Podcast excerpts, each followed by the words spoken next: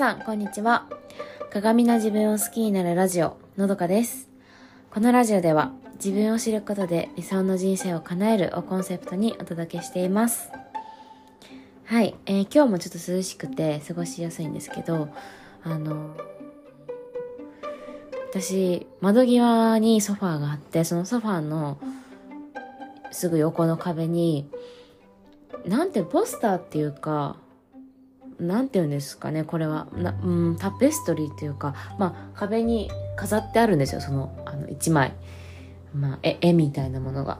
うん。インテリア雑貨がね。で、まあでもそれは私が作ったものなんですけど、うん、あのーえっと、作ったっていうか、雑誌をね、切り抜いて、好きな部分を切り抜いて、その切り張りをして、いろんな雑誌から、うん、切り張りをしてそれをつなぎ合わせたまあいわゆるコラージュというものなんですけどそうそれをあのーまあ一つのなんだろうフレームにね収めて一つの絵みたいな感じで作ったものなんですよ。うん、でこれのテーマが緑でねそうあの緑のものを雑誌から集めてもう一つのフレームの中に収めたっていう感じのもので、うん、すごくお気に入りの一枚なんですよ。そう。あのーパッと見、遠目から見たら、ただの一枚の絵みたいな感じなんだけど、緑の絵みたいな感じなんだけど、ちょっと近づいてみたら、それこそバッグとか、洋服、ワンピースとか、あの、靴とか、なんだろう。あとは、あの、自然のね、緑とか、お庭にあるような緑とか、あと、緑のタイルとかね、うん、なんか本当に緑の、あらゆる緑がここに詰まってるって感じがして、で、それよく見たらそういう一つ一つのアイテムだったりとかするので、本当にね、あの、なんだろう、ただの、その、自然としての緑、緑っていうんじゃなくて、よく見たら、一つ一つのアイテムってファッションアイテムがいっぱい入ってるよっていうのがね、なんかその面白さがあって、うん、好きな一枚です。はい。あの、今日はですね、えっ、と、人と噛み合わない原因は根本が違うという、ん？原因は根本が違うからというお話をします。はい。あの、今日朝あった話なんですけど、あの、私が1年前ぐらいに買って使ってたコーヒー豆が残ってるんですよ、ずっと。で、その残ってるものをお母さんは多分もう、私もね、もう使わないって分かってるし、私はなんか、いつか飲むかなみたいな感じで、そのまま置いてたんですけど、お母さんはもうそれをいい加減処分したかったらしくて、あの、コーヒー豆ひいて、ドリップして入れて、コーヒーゼリーを作ろうとしてたんですよ。うん。で、だけど、あのコーヒー豆の分量とかも全然関係なく弾いてたし、で、その中ででっかい夜間でね、ドリップしようとしてたから、え、それじゃなんかダメだよ、みたいなことを私がね、そう、口を挟んじゃって、そう。で、それで、え、のどかの方が、あのー詳しいからやってよ、みたいな感じで言われて、そう。で、だからやり始めたんですけど、あのーまあ、もともとね、私が買ってたコーヒー豆だし、私の方がコーヒーには詳しいし、まあね、あの、せっかくお母さんがやろうとしたところ、私が口を挟んじゃったから、あ、もう、なんだろう、そこに関しては、やってよって言われたことに関して、ちょっと、え？みたいな。私、え、私やりたくないんだけどって思ったけど、まあ、もうね、今日これ処分したいっていうお母さんの気持ちも分かったから、あの、やってたんだけど、まあ、やってる中で、その、このドリップ、ね、その、分量はか、分量がとても大事なんですよ。うん、あとコーヒーゼリー作るためにゼラチンを入れるから、あのーね、そのゼラチンの分量と、原液となるコーヒーの分量と、でコーヒーのドリップをする豆と、豆とか、まあ、コーヒーの粉の原分量と、あとお湯の分量と、ちゃんとその、それが計算されて美味しいコーヒーができるのに、お母さんそれを測らずにやったちまでやってたから、やってたし、私もその測るのが、あのー結構めんどくさくて、うん。私もめんどくさいってのはわかるんですよ。で、めんどくさいからやらなくなったわけで、そう。で、あとその、ちょっと蒸らしてとか、20秒蒸らすとか、何回に分けてお湯入れるとか、あの、こだわったらキリがないから、でもやっぱ美味しいの飲みたかったから、ドリップじゃなくて、もうパックになってるもっと簡易的にねコーヒーが作れるやつ私は使うようになったからその一からコーヒー豆を引くってことしなくなったうん、だからその手間が嫌なんだよねって話を私はしたんですよ。しながら私はこのドリップ、あの、ドリップしてたわけですよ。うん、最後のドリップをね、してて。でそう。だから嫌なんだよねっていう話をした時に、それに対してお母さんが、そんな嫌って思わないでよっていうことを言ったんですよ。うん。で、なんかその時に私すごくなんかムカついちゃって、え？って、うん。で、なんか私そこで言ったのは、いや、思わないでって、思うか思わないかっていうの、ん？思う、思わないっていうのは、自分で、あのー、なんだろう。思わないでいようと思ってできることじゃないじゃんっていうことを私はお母さんに言ったんですよ。うん。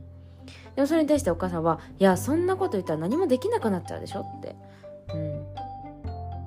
で、私はそれに対しては、いや、やらなきゃいけないことはもちろんやる。嫌なことでもね。うん。とか、その周りに迷惑がかかることは、いくら自分が嫌だと思っても、やるよっていうこと言ったんだよ。うん。で、なんかその後はもう本当に、それ言ってる時もなんかすごく本当にムカついちゃってて、あの、なんか自分の中では、なんかほんとふつふつと、もう沸騰しちゃってて、もうすぐに自分の部屋に戻ったんですけど、あのーちょっとね、冷静になって考えてみたんですよ。ってなる、そう、考えてみたら、あのー、多分根本的な考え方が、お母さんと私では違かったんだなって思ったんです。でお母さんは、その嫌だって思わないよ、嫌だっていう気持ちとかっていうのは、もう思わないようにするものっていう前提が、お母さんの中ではあるのかなって思ったんですよ。そう。まあだから自分でコントロールできるというか、コントロールするもの、できるかどうかっていうよりかは、もう、うん、コントロールしなきゃいけないものっていうか、うん。しなきゃいけないってずっとそれで多分お母さん思って、あの、生きてきたんだなっていうか、それこそね、お母さんという立場じゃないですけど、多分家のことをすごくずっとやってくれてて、で、多分家族のことを一番に考えてくれてたから、自分が嫌って思って、ってやらないなんていうことは許されないというか自分がどれだけ嫌だと思ってもやんないと家族がなんだろう家のことが回らなくなるというか、うん、だからその嫌って思うこと自体なんだろうしないようにしていたというかねそこの自分の気持ちに気づかないようにしていたというか。でもそれでずっと来てたから嫌だって思うことはしないようにしようとしていたというかそう。だ自分で嫌だと思わないようにするものって多分ずっとそういう考えで来てたんだなって。でも私は私の考えとしては嫌だって思うことは全然 OK うん。全然 OK でだけどさっき言ったようにだからといってそれを嫌だと思うからやらないのかって言ったらそうじゃなくて嫌だって思うことは全然 OK だけどじゃあその後にどうするかはあのー、どうするかを考えようっていう考えなんですよ。うん、嫌だからやらないんじゃなくて嫌だと思ってもね、それこそ自分が本当に私がやらないと周りの人に迷惑がかかるとか周りの人が不快に思うっていうことはやるし嫌だと思っても。でもそうじゃなかった場合はあのー、私も嫌なんだよね。これ嫌だからって言ってじゃあ他の人があじゃあそれは私は嫌だと思わないからやるよって言ってくれたりとかしたらもうそれはお願いするしお願い私は嫌だからお願いしたいなって言ってやってもらったりとか。あとまあ相手も嫌だって思ったら、じゃあお互い嫌だったら、でもどっちかがやらなきゃいけないから、じゃあどっちも一緒に半分半分でその嫌な気持ちをね、半分に分けてやろうとか、うん。とか、あとは自分で嫌じゃないやり方を見つけるとかね。なんかそういう考えで私はいたんです。うん。だからこの、その二人の根本的な考え方が違うから、こういうなんかお互いにイラッとしたことが起きたんだなと思って。うん、確かにね、お母さんのその嫌だって思わないにするもの、嫌だっていう感情は、そもそも思わないようにするものだっていう考えの人だったら、私が嫌なんだよねって口に出すっていうこと自体がもうナンセンスというか、え、それに私が言ったことに対して、いや、そんなこと思わないでよって、口にしないでよっていう気持ちっていうのがちょっと分かったんですよ、私も。あ、そういう前提のもとだったら、そうだよなって人が言ったことに対して、だって自分はね、嫌だって思わないようにしようってすごく頑張ってたりとか、コントロールしようと思ってるのを、私はね、軽々しく、これ嫌なんだよねって言ってるのは、やっぱりそれでなんかちょっとイラッとするっていうか、言いたくなる気持ちもわかる。うん。でも私は、私の前提としては、嫌だって思うことは全然 OK で、それを口にすることも全然 OK で、口にすることで、その、もっと良くなるって思うし、協力を仰いだりとか、あの、うん。っていう考えでいるから、嫌だって言うこと自体、思うことは全然 OK って思ってるから、うん。だそれに対してお母さんにね、あの、いや、嫌だなんて思わないでっていうことに対してはね、はみたいな、はって思うわけですよ。はっていうか、その、はみたいな。まあ、ムカつくっていうことですよね。腹、腹が立つわけですよ。思わないでって思うかどうかも、なんかそれって何？強制されなきゃいけないのことなのかっていうか自由に感情って思っちゃいけないのって嫌だっていう感情は抱いていけないのって私は思っちゃったんですよね。うん。っていうこの噛み合わないっていう原因は根本が違うからなんだなっていう気づきを今日はありましたのでシェアしました。うん、これって本当に世の中もうこういうことだらけだと思うんですよ。うん。なんかそのその時起こったこと、